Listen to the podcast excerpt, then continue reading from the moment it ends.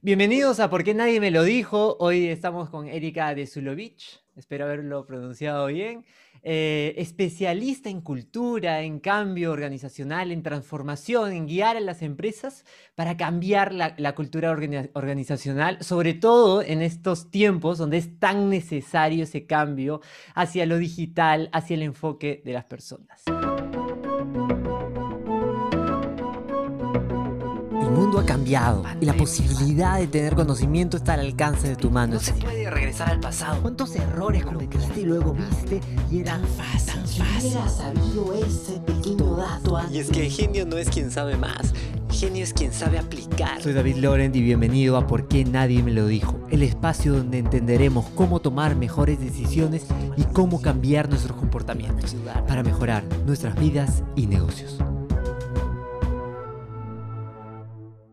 Erika, bienvenida. Gracias, David. De verdad que lindo estar aquí conversando en este espacio y compartiendo con, esta audiencia eh, lo que puedo entregar con mi experiencia y con, lo vivido, ¿no? En, estas, en estos años tan, en un contexto tan, tan diferente, ¿no? Especialmente. Y, ahora que es todo tan, tan extraño, de hecho nosotros que trabajamos algunos proyectos juntos, hemos tenido que migrar a lo, a lo digital, a lo virtual, un poco a, los, a los empujones, pero hemos tenido sorpresas, ¿no, Erika? ¿Qué piensas de, estos, de este cambio que ha sido un poco empujado por el cuando te digo, ¿cómo hacemos? Tenemos que hacer un nuevo taller de identidad y le digo, te digo, este, nada, hagamos algo digital, tenemos que inventarnos algo y probemos, ¿no? Y así, así es, la, así la, la nueva era, ¿no? Es arriesgarse, es probar, atreverse, es como jugar, jugar a, así como de niños jugábamos a la comidita, a los papás, a las mamás y hacíamos juegos, ¿no? Aquí ahora estamos jugando a la oficina. Y es como jugar a la oficina con, con el, con el, las ganas de descubrir nuevas formas que no están escritas y que las estamos creando, porque somos los primeros en esto, ¿no? En descubrir muchas cosas que aún no tienen fórmula. Sí, y... Entonces, divertido por un lado. Y ahí hay que estar con esa apertura al error, que es eh, en algunos, eh, algunas organizaciones, eh, aquí tuvimos la suerte que eso creo que lo tenemos desarrollado por distintos eh, distintas enseñanzas que la vida nos ha dejado. A mí la improvisación teatral me ha, me ha enseñado a, a, eso, a convivir en el error y disfrutar del error y aprender del error. Em, ya nos contarás, este, o, cuéntanos, ¿cómo has eh, aprendido eso? Porque eres, quiero decirlo, de eh, las personas con las que he trabajado, que acepta el error como aprendizaje. No se quede en el error, porque esto sí sería un absurdo, ¿no? Este, repetir un error, eso es inadmisible, pero el error nuevo, aprovecharlo como nuevo conocimiento. ¿En qué momento diste ese, ese clic con ese, con, ese eh, skill tan necesario, ¿no? Mire, créeme que en mi ser tan exigente, tan perfeccionista y, tal, he aprendido, ya te digo que ya hace buenos, buenos años, a, a disfrutar del aprendizaje que te trae el error. Y decir, bueno, ya pasa, pasemos la página, o sea, es solución, problema, solución y buscar más que el ronroneo, la queja, el reniego y todo lo que puede venir, no, más bien eso me cansa, me quita energía. Entonces es, para mí es volcar la energía en algo que te puede producir justamente el salir de ahí aprendiendo de eso que, tienes al, alcance, ¿no? Y lo practico en mi casa, con mis hijos, o sea, es ya, ¿y qué aprendiste? Siempre es, ¿y qué aprendiste? ¿No? Mi hija mayor más bien me dice, mami, todo tiene que tener aprendizaje. Yo digo, sí. y tenemos una vida entera para equivocarnos y aprender, así que eso es lo chévere. Buenísimo. Y, hoy estamos aquí... Eh, para hablar sobre la cultura organizacional, ¿no? La, cultura dentro de una empresa, que también, eh, haciendo como un, símil, eh, la cultura es inherente pues a la tribu, ¿no? A, las personas. Desde, mi especialidad, desde el del behavioral design, em, vemos pues que, las personas actúan en tribu y, y por inercia, sin que tú lo esperes, sin que tú quieras diseñarlo, van a construir una cultura. Hay una cultura en las casas, una cultura en nuestras ciudades, en nuestros barrios. Si ves un condominio en tu condominio, en tu empresa, ¿Cómo podrías eh, explicarle a alguien que nos está escuchando y quiere saber qué significa cultura organizacional? ¿Qué es, eso en una empresa? ¿Cómo se ve? Miren, esto es como en la vida misma, o sea, eh, uno cuando entra a una casa de una familia ajena a ti, tú ves cómo se mueven, qué lenguaje usan, eh, cómo se comunican a gritos, a conversaciones, se piden disculpas, no se piden disculpas, en fin, todo ese modo de ser es lo que de alguna manera habilita esa definición de qué es la cultura, ¿no? En las empresas lo mismo. Tú ves desde cómo te saludan en la recepción, ves cómo están vestidas las paredes, ves cómo está la gente, si sonríe, si es seria, si es directa o si es amable, cómo, cómo, cómo se manifiestan. Entonces, eh, tú puedes percibir eso en la atmósfera, ¿no? Pero es, es una disciplina nueva relativamente a la que se le está dando cada vez más importancia en las organizaciones, sobre todo porque están evolucionando todas a la vez, ¿no? Todos estamos aprendiendo esto a la vez. El mundo está cambiando y va a cambiar, vino el cambio para quedarse a esa velocidad. Entonces, la cultura para mí, si tuvieran que resumirlo en una pequeña frase, es eso, es el modo de ser, el modo en que tú ves que funcionan las personas dentro de una organización. Y ese modo en cada organización tiene como un sello propio, idealmente, ¿no? Que lo hace único, que lo hace especial. Entonces yo tengo claro cómo fue esa cultura en una de las empresas que trabajé con muchos, por muchos años, que es mi familia querida, Yambal. Tiene una cultura muy, muy, eh, por ejemplo, orientada a las personas, full emoción, mucha celebración. Eh, eh, muy cercana, muy transparente, ¿no? Muy amante de la belleza, de la perfección, o sea, de los detalles, de los detalles en todo sentido. Y así puedo describirte algunas otras que he vivido que son marcadamente distintas, ¿no? Eso es para mí, en resumen. Y, y eso es interesante porque siempre existió, ¿no? Eh, pues. yo escucho mucho, igual con las ciencias del comportamiento, ¿no? Eh, no, esto es algo nuevo, recién se está prestando atención. Eso es distinto, que recién se esté prestando atención es distinto. Exactamente. A que siempre haya existido, ¿no? ¿Tú sientes que se ha ido tecnificando el manejo de la cultura organizacional? Que ahora es más precisa, eh, tiene herramientas más concretas, es menos intuitiva. Sí, yo creo que sí. Creo que estamos aprendiendo a valorar el, lo que trae la gestión de la cultura. O sea, que esto, esta gestión de esto algo tan etéreo, tan blando, como dicen, no está, es, casi no, no, lo puedes tomar de las, de las así, tocarlo, pero creo que se está valorando mucho porque se empieza a mirar el efecto que trae, ¿no? Eh, en la, esa atmósfera que se crea el beneficio que traen los resultados del negocio. Eh, y como bien dices, es algo que existió siempre, solo que ahora está más profesionalizada, si quieres, ¿no? Tienes ahora herramientas, tienes frameworks, tienes disciplinas que se enganchan de la gestión de la cultura, ¿no? Y que al, tenerlas todas juntas, se impulsa ese, ese cambio o esa, esa adhesión a eso nuevo o esa cultura que quieras incorporar. Claro, y, ahí, viene eh, el otro punto, que nosotros no chambeamos la cultura porque somos chéveres, ¿no? O sea, también, pero la, chambeamos eh, porque te ayuda a lograr los resultados, ¿no? Y te ayuda a, o sea, ahí viéndolo desde mi lado financista, ¿no? Este, voy a dejar la, etiqueta acá ya, este, de, uno de los capítulos que tuve, el, tercer capítulo. Empecé a investigar un montón, te, te voy a contar, eh, los 100 primeros días de cuarentena hice una encuesta a las personas de cómo se sentían, eh, nivel de bienestar percibido y ciertas acciones que realizaba. Y encontré tres factores que determinaban que una persona pues, la pase mejor en esos 100 primeros días de cuarentena que otras que no. El ejercicio, el estar acompañado, el sentirse acompañado más que estar acompañado, sentirse acompañado y el ser productivo. ¿ya? Y ahí empecé a buscar las, relaciones entre productividad y em, bienestar subjetivo, el cómo te sientes, ¿no? Y hay una información contundente, o sea, por ejemplo, el índice de, de Standard Poor's 500, son las 500 empresas más importantes, ¿no? Eh, tú ves cuánto creció eh, en la bolsa los últimos años y comparas con las empresas que tenían el mejor índice de Great Place to Work. ¿Y qué resulta? Que las empresas que, eh, las 100 empresas que tienen el mejor índice cotizan mejor, o sea, tuvieron casi el triple de resultados que el Standard Poor's 500. O sea, esto no es algo etéreo, son números concretos, ¿no? Claro que sí.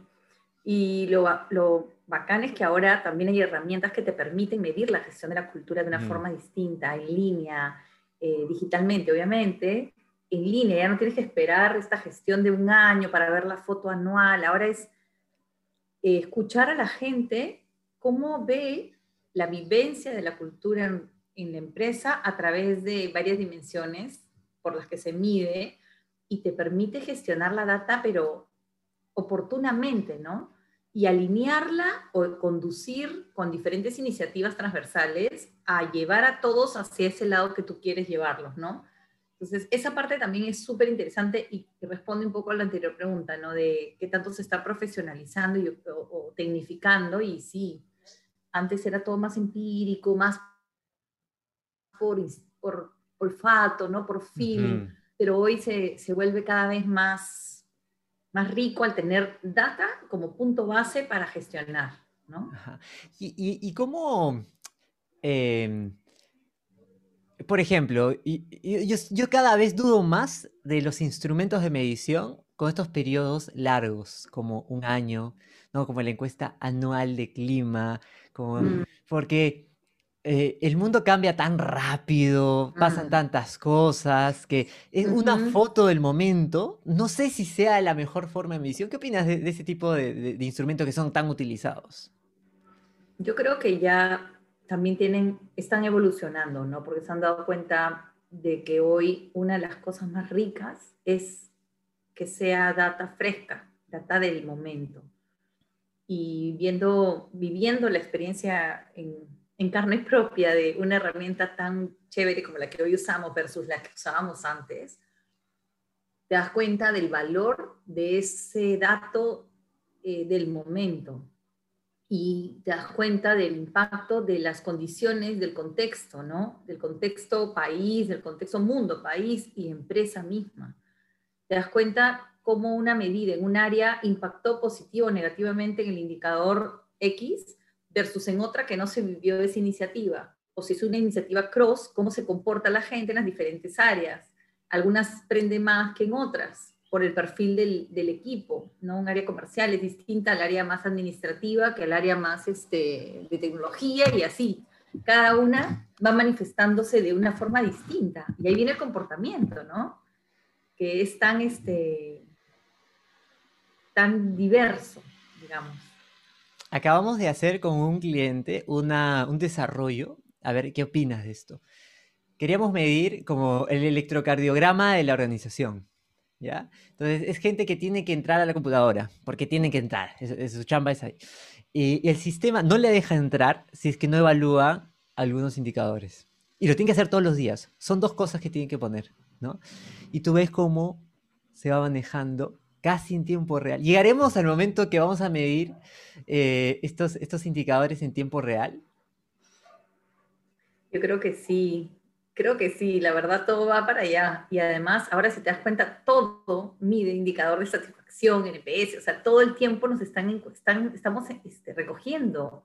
Me encanta, a mí me encanta porque acelera el que la gente se ponga las pilas en dar ese buen servicio, en fomentar que sea transparente también para ellos, incluso que los estás midiendo y que tienen que hacer las cosas bien porque esa es su chamba. Y, creo que eso ayuda mucho finalmente al consumidor, al cliente, eh, a tener un mejor servicio y a las empresas a gestionar a su gente también para entrenarlas mejor, para lo que fuera, ¿no?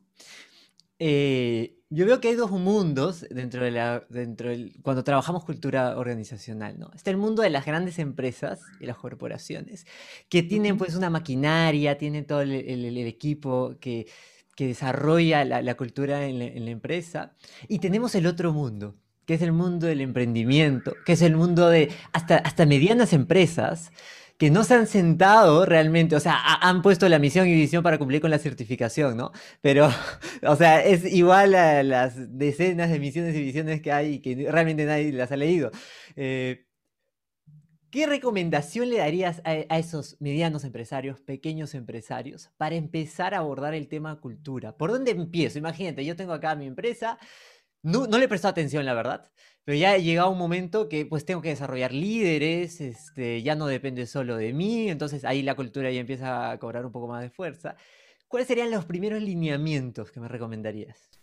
Mira, de arranque, lo primero, lo primero es definir tu propósito. ¿Para qué existes como empresa? ¿Cuál es ese gran, la gran misión que tiene tu empresa en este planeta y para qué viene? ¿No? ¿Qué viene a resolver? Y después de eso, soñar con esa gran aspiración de hacia dónde vas, ¿no? ¿Cuál es tu sueño? ¿Cuál es escribir ese sueño? Hace que vayas trabajando en el tiempo para llegar allá. Y después de eso, definir ese cómo quieres, ese modo de ser, ¿no? El modo de ser de tu cultura, así seas una empresa chiquitita de vender carteras, de empezar a, hacer una línea de ropa para niños o de lo que de ropa, de comida, de lo que fuera, todo, todo este, te permite darte esa base, definir esa base para que tu equipo, ya sean de uno, dos, tres personas, tengan esa claridad de cómo manifestarse en sus acciones y decisiones cara a su cliente final, ¿no? Em, definir sus principios o valores, ¿no? Definir qué vamos a hacer, una empresa que se oriente al servicio, que se oriente a la eficiencia, que se oriente al servicio, al cuidado del medio ambiente.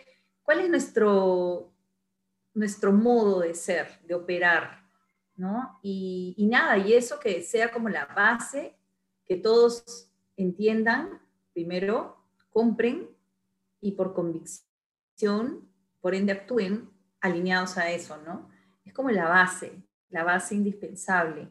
Y ya después hay mucho ahí por incorporar, ¿no? Cómo esos valores pueden ser finalmente lo que tu cliente final reconozca de ti, ¿no?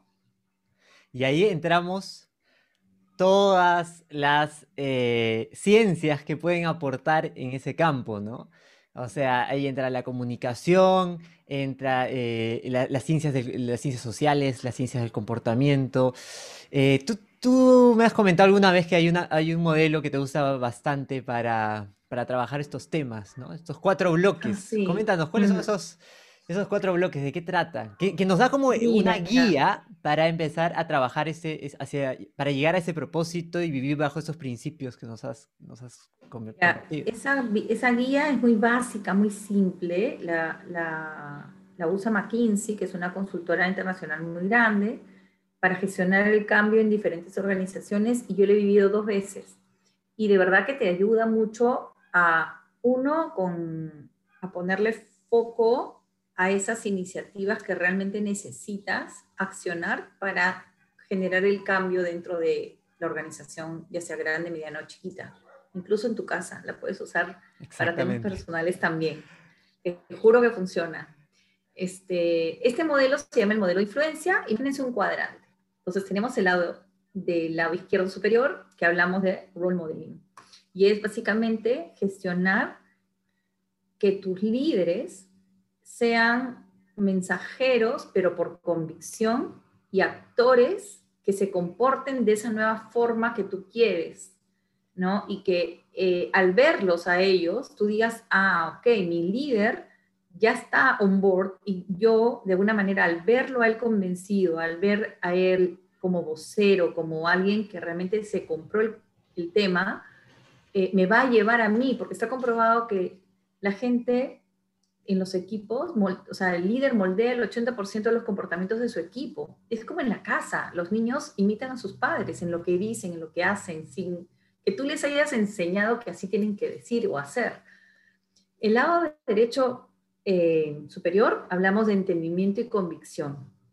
Y este va por todo lo que tiene que crearse como punto base, es la historia del cambio, ese why, el por qué tienes que hacer el pasar de A a B, por qué tienes que ser eh, el cambio que tú traigas, ¿no? Puede ser una nueva plataforma tecnológica, puede ser una nueva cultura organizacional, puede ser un nuevo modelo de negocio, lo que fuera. Cuéntame esa historia, escríbela, nárrala como si fuera un storytelling que te permita entender, conectar con las diferentes motivaciones de la gente y que al entenderla, uno me cuente a mí qué beneficio me trae, ¿no? ¿Qué pierdo? ¿Qué gano? Y es tocar a los diferentes stakeholders. Ese es el documento que luego se transforma en muchas formas, ¿no? Eh, lo otro es, en este frente están los voceros del cambio, están los planes de comunicación, están los canales de escucha para estar cerca a la gente respecto a este cambio. Y muchas cosas más, pero esas como las más importantes. Eh, del lado inferior está a la izquierda habilidades para el cambio, y esto va por el tema del saber, habilitar el saber hacer eso nuevo. Entonces yo implemento un sistema nuevo, un RP, lo que fuera, eh, tendría que habilitar el capacitar a la gente para que entienda el qué hacer, cómo, cómo puedo hacer eso nuevo eh, y, con esas herramientas pueda atreverse y no tener miedo al, a equivocarse o no tener la seguridad y confianza de empezar a implementar lo que tenga que, que hacer.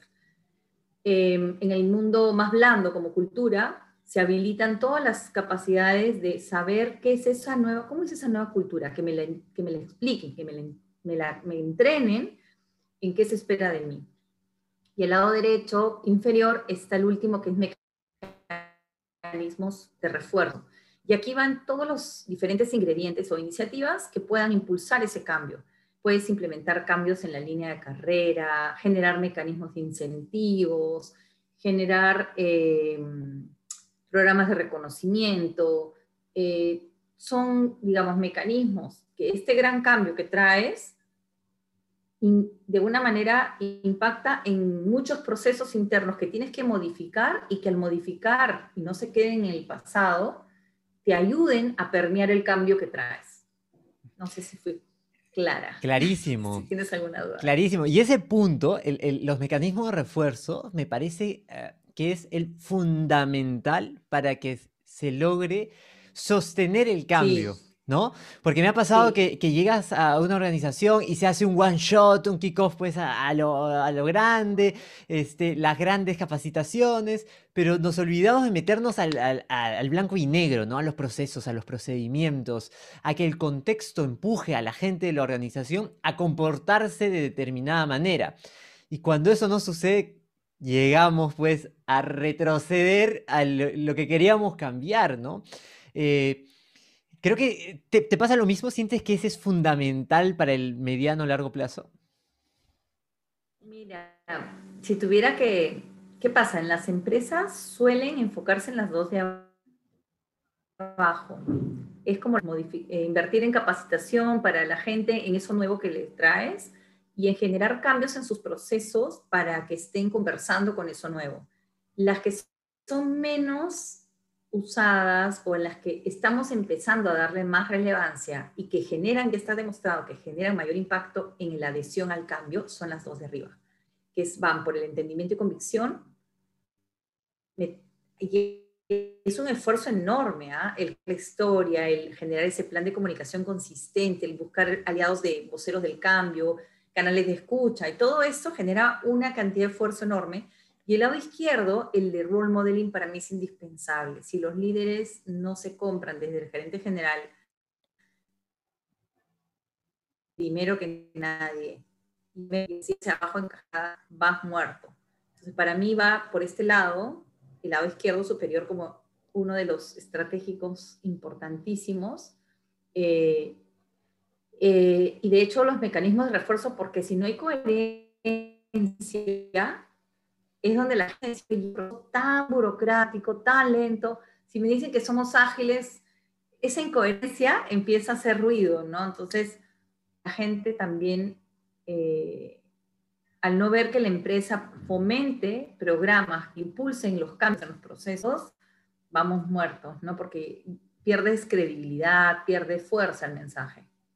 Y ahí hay eh, un mundo eh, complicado, que es el, mundo de estos trade-offs que se empiezan a generar cuando eh, hay resultados que van en contra de tu propósito. Te pongo un ejemplo, ¿no? Estábamos trabajando con un banco grandote justo en el despliegue del propósito y, em, claro, mi, propósito es acercarme más a la gente, no puedo decir el propósito exacto, pero eh, mi propósito es estar más cerca de la gente, ayudar a la gente.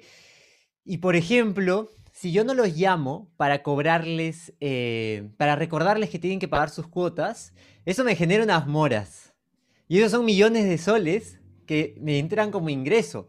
Ahora, yo podría llamarlos, advertirles, hey, eh, ya se te vence el, plazo, entonces paga tu deuda a tiempo. Y claro, voy a cumplir con mi propósito, pero va a haber ahí una reducción de utilidad al final del año, ¿no? ¿Cómo, cómo manejamos esos trade-offs que son tan complejos? Difícil, pero en teoría en esta era mucho más eh, comprometidas con generar vínculos de confianza reales, las organizaciones al final están eh, migrando hacia allá, ¿no? Hacia cambiar esas cosas que aún le peguen al bolsillo. Por ejemplo, hay empresas que se mandan a decirte, si no te gusta, me lo devuelves, si no te devuelvo el dinero. Decir eso te compromete como marca y te genera un engagement muchísimo más fuerte que no, no actuar así, ¿no? Entonces, eh, lo que finalmente sucede es que se abren nuevos tipos de, ingresos o de negocios que terminan generando ese parche, digamos, a este ingreso, ¿no? Que puede afectarse, pero que construye a largo plazo. Buenísimo. Y, creo que ese, esa es la gran respuesta, ¿no? El, claro, estás cosechando una relación que en el futuro eh, te va a generar muchísimo más ingresos de los que te va a generar, claro, el que te cobro la mora hoy, pero estás tan molesto porque no te doy ninguna facilidad que mañana llega otro banco y te lleva, ¿no? Claro, o otro viene y te dice, oye, te hace ver que eso está pasando con tu marca de confianza. Mm. Y de pronto te sientes el, por, por, por ignorancia, por falta de información, desconocimiento, lo que fuera, te sientes pues traicionado totalmente y terminas rompiendo relaciones pues en un contexto en que la gente es menos leal a sus marcas, porque todos queremos probar cosas nuevas, ¿no? Este, y enterarme por falta de información o lo que fuera, eh, de que esta marca, por sacarle ventaja al negocio, está haciendo algo que no va a favor mío, ahí es donde encuentras, pues, ahí rompes, rompes palitos de seguro, ¿no? Y, y, eh, eh, Erika, ¿tú cómo te sientes cuando... Porque yo te di mi mirada desde la consultoría, ¿no? Eh, tengo varios clientes que yo sé que se esfuerzan, o sea, son empresas de lujo en la chamba que hacen para brindar la mejor experiencia a sus clientes. O sea, realmente se están esforzando, ¿no? Eh, y después sale una... Eh, un gran problema por redes sociales y explota una, denuncia por un hecho en particular y la gente empieza a tirar hate en las redes sociales de esta empresa que no sirve para nada, que no ayudan. Y yo que, claro, yo, voy, a, voy a confesarme en esta, esta, conversación, yo era de esos haters hace algunos años, ¿no? De que había un problema y va a, soltar en el ventilador todo lo que quiero, ¿no? Eh, pero después que he ido conociendo lo que hay dentro y la gente que está detrás, veo que no, o sea, realmente se, se están esforzando y, y, no es que sea gente que no es buena, son la gente más competentes del mercado, ¿no? O sea, es complejo. ¿Cómo gestionamos eso, no? porque me imagino que también golpea al equipo esos, esos, esos grandes problemas eh, eh, de, repercusión en las redes sociales, ¿no? Sí, mira, eh, mira, así como pasa en la vida, ¿no? Uno va a tener amigos y enemigos. Uno no va a encantarle a todos. Eso pasa contigo, conmigo y con todos los seres humanos del planeta Tierra. Entonces, eso va a pasar en el mundo corporativo también. Hay empresas que aman esas marcas y otros que las odian. Este, y cuando aparecen estas, este tipo de comentarios, eh, las organizaciones felizmente cada vez toman más conciencia, invierten en esto con gente especializada para atender estas, esto rápidamente. y contestar. Yo creo que la gente está, eh, sabe que en un proceso de transformación especialmente se pueden cometer errores y se pueden cometer faltas, pero en la medida que las empresas asuman esas faltas y, y respondan rápidamente con responsabilidad, pensando en ambas partes, ¿no? Y ver cuál es el origen del problema, qué pasó, darse ese tiempo, atenderlo, eh, todo, todo se acomoda, ¿no? Todo va a pasar. Perfecto. Eh, y bueno, a los que nos escuchan, eh, sepan entender eso, ¿no? Que cuando hay un problema en una, empresa, no vayamos a, tirarle con Pablo por, por, porque sí, por ese problema en específico. Veamos cuál es la media, veamos el esfuerzo que hay detrás, cómo chambeaban hace dos años. ¿Ha mejorado? ¿Están en esa línea? Eso no significa ser, no ser críticos, no ser eh, exigentes. O hacerlo, pero constructivamente. Exactamente. Este y, no te pasa que uno empieza a llevar a su vida estos conocimientos que los aplica en el mundo empresarial, ¿no? A mí me pasa un montón que, por ejemplo, tengo, no sé, estaba haciendo un mueble, ¿no? Eh, eh, en mi casa y el, el maestro melaminero tenía pues unas fallas en sus procesos medio, complejos en su, en su experiencia del cliente, ¿no? Y yo lo trato de asesorar, ¿no? Mientras va instalando, maestro, pero mire, este, oiga, hay que prestarle atención a las fechas porque uno se organiza, ¿no? Uy, sí, son súper informales. ¿Te pasa que empiezas a, tratar de, asesorar a, tus, a tus proveedores? Sí, totalmente.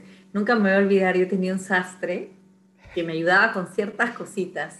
Y era lo más incumplido el señor.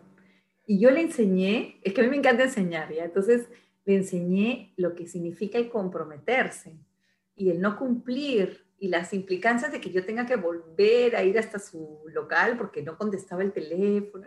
Oye, el Señor, ¿tú crees? A partir de ahí, nunca más me fallaba, jamás. A mí nunca, mis hermanas, mis familiares me decían, oye, este Señor nunca cumple. Ah, no, a mí me cumple todo. Pero de verdad me encantaba el Señor cómo escuchaba, ¿no? Porque claro, en su, en su cultura y en su mundo tenía esto como parte de su modus operandi, de su cultura. Y, y de pronto apareció esta nueva posibilidad y, y, algo pasó, pero muy bonita esa historia con, con él. Y, y, eso es, eh, o sea, eso me hace recordar, no sé si has estado cerca de este mundo, me parece muy complejo cuando son empresas familiares. Y seguro mucha de la gente que nos está escuchando y los emprendimientos suelen nacer pues como una empresa familiar, ¿no? Entonces, cuando la empresa empieza a crecer y necesitamos líderes y, queremos un propósito, y el role modeling nos muestra que la empresa va a crecer como el líder, no necesariamente el buen emprendedor que tuvo la gran idea eh, y empezó a, a hacer empresa tiene las cualidades del líder ni las cualidades que sabe que necesita su organización, ¿no? ¿Cómo hacemos en esos momentos? ¿Qué herramientas hay cuando tú sabes? A mí me tocó uno de mis clientes, eh, uno de mis primeros clientes además, te cuento que fue muy duro para mí, porque era una empresa familiar y, claro, la mamá era la, que había llevado esto hasta, hasta hacerla crecer de, manera considerable, pero sus eh, defectos y virtudes se veían en la empresa. Y había llegado un momento que era muy complejo trabajar algo nuevo si no trabajamos con ella, que era una persona muy compleja, ¿no? Eh, nos llevó mucho tiempo. ¿Cómo hacemos ese, ese, cómo atacamos esos casos? Mm, yo creo que cuanto más conozcas a tu cliente, esa es infalible, ¿no? Aprender a entender qué conecta con él, qué le molesta, qué le incomoda, le gusta, le gusta que hables corto, corto. Le gusta que le expliques el detalle. No, a él no le gusta el detalle. Entonces tú tienes que amoldarte al cliente, ¿no? Porque como en la vida, igual de nuevo, cada persona de tu, con la que interactúas es absolutamente distinta, es un planeta. Entonces, los clientes es lo mismo. Cada cliente va a querer absolutamente algo distinto. Probablemente la, la señora que tú mencionas, y al ser una persona distinta que el hijo, o el familiar que va a continuar el negocio, claro, piensan, hacen, eh, respiran, todo distinto.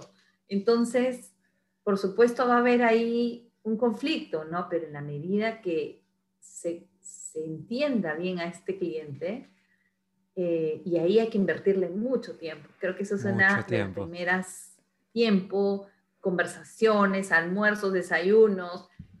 Esa es la mejor inversión, o sea, conocer a tu cliente, ya sea interno o externo, es lo mejor que puedes hacer.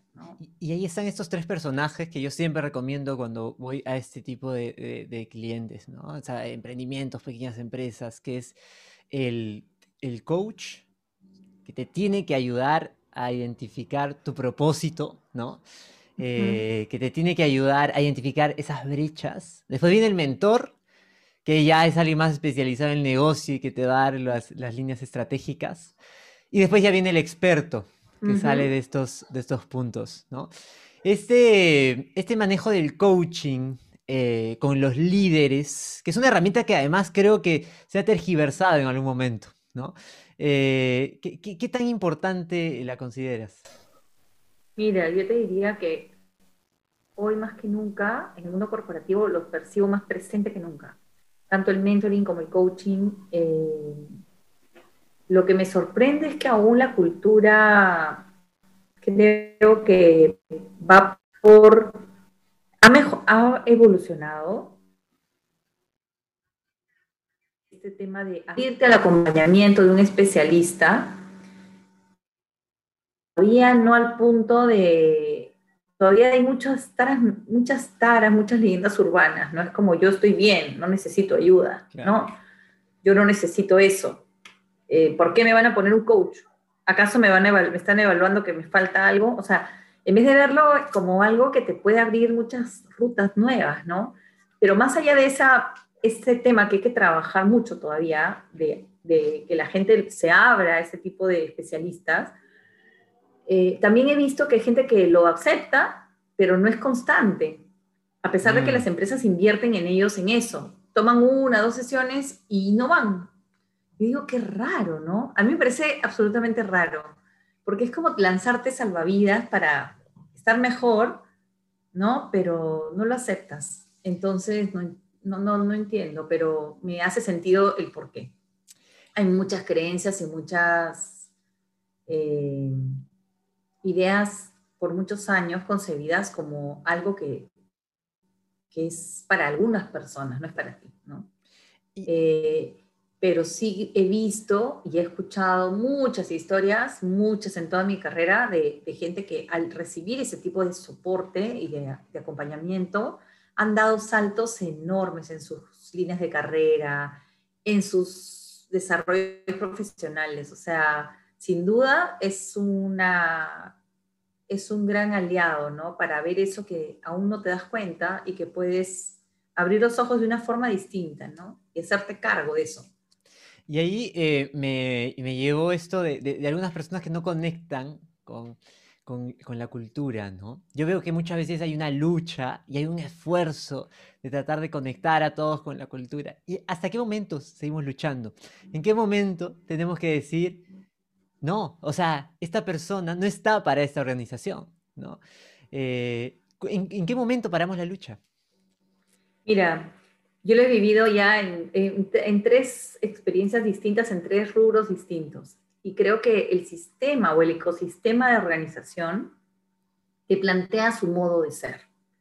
Claramente, te dice, esta empresa funciona así, esta empresa cree en esto, esta empresa opera así, este es su modo de ser. Tú, porque viniste de una empresa opuesta en ese modo de ser, puede ser que entres con esa mirada de aprender y acomodarte, puede ser que no la hagas, que te cueste demasiado y no puedas, a pesar que quieres. Y hay otro el que llega, prueba y dice, esto no es para mí, y el sistema los eyecta solitos. Yo creo que eso no puede ser un motivo para que la empresa se acomode a individuo por individuo, ¿no? O sea, creo que hay que dejar el territorio bien marcado, explicar por qué es así, por qué funcionas de esta manera, ganar adeptos eh, y que en el camino algunos pierdas porque no se logran adoptar esta nueva forma, va, puede pasar. Y es parte de, creo que hay que aceptarlo, porque luchar hasta cierto punto, sí, tratar de pasarlo de amotinado, de náufrago, a capitán o tripulante, que son como los más eh, abiertos al cambio pero sí creo que llega un punto en el que tú tienes que ver que este, esta persona está absolutamente en contra de la cultura, ya es un amotinado y es una, un detractor. Darle la menor exposición posible, tratar de incluso proponerle mirar bien qué quiere hacer, ¿no? Claro.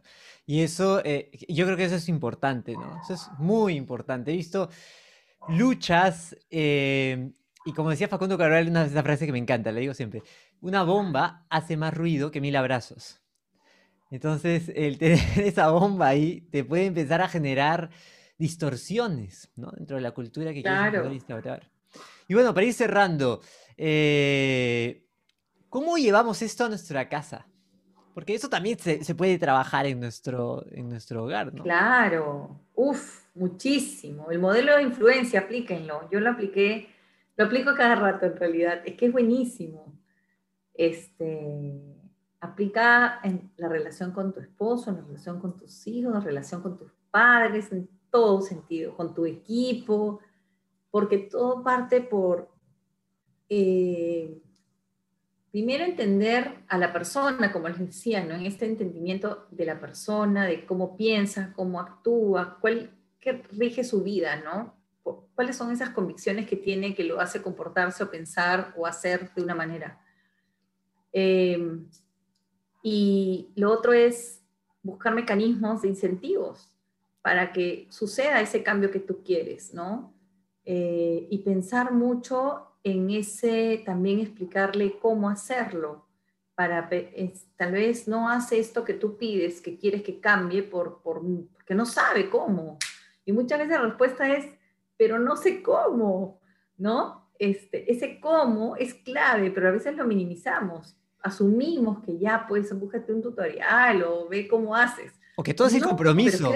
¿No te ha pasado eso? Que la gente dice que todo depende del compromiso y no es así, no es así. No, lo viví con mi hijo cuando estuvimos en plena pandemia en la época del colegio.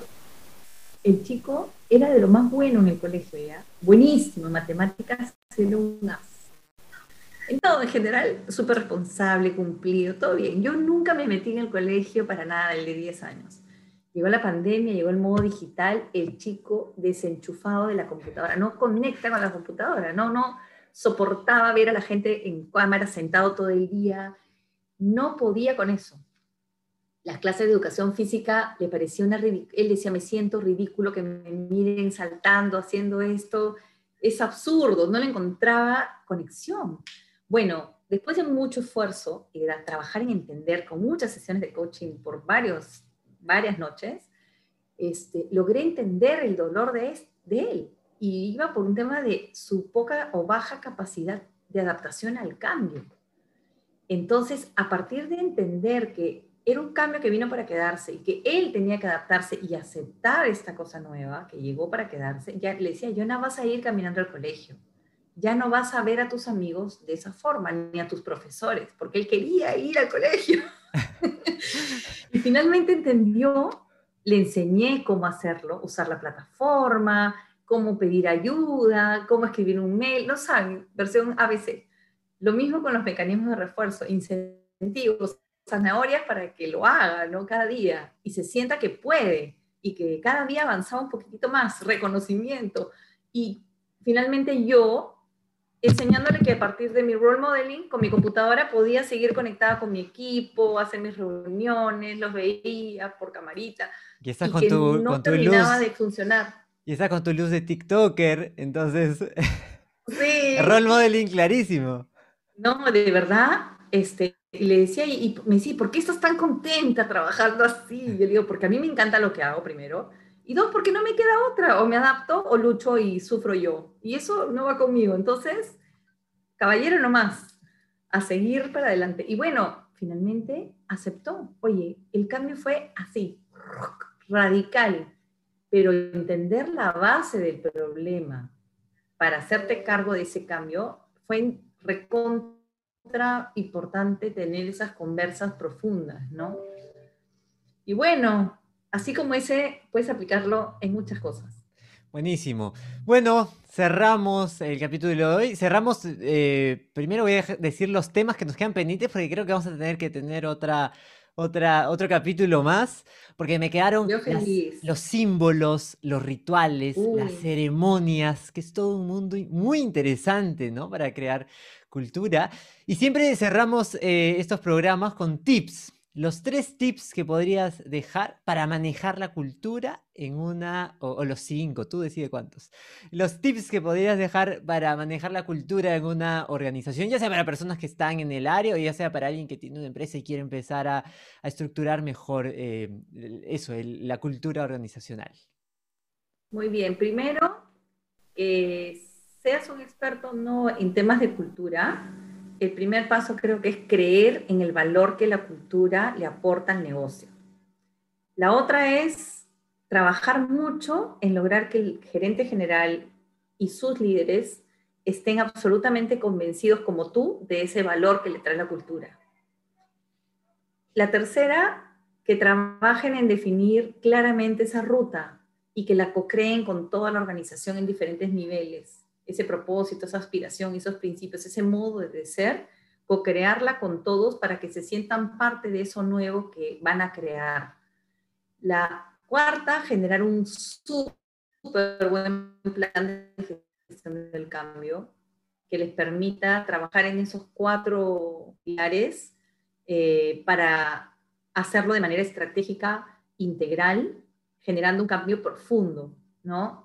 Y la última, muy importante, es escuchar mucho a la gente, escuchar de cerca, en conversaciones, almuerzos virtuales, este, eh, encuestas, tratar de estar lo más cerca posible a la gente, porque solo así podremos ver qué estamos haciendo bien y qué no, para ajustar total, todo el tiempo, ¿no? Eso, y aventarse, lanzarse, atreverse. Listo, muchísimas gracias. Si han llegado hasta este momento y no, se han, eh, no están suscritos en Spotify y en YouTube, estamos, una- estamos locos todos, porque si ha llegado a este momento de la entrevista, tienes que suscribirte. Así es que, nada, muchísimas gracias, Erika, y nos vemos en otro capítulo, que seguro vamos a tener la segunda parte. Perfecto. Que comente Gracias la gente, que comente la gente si es que quieren la segunda parte.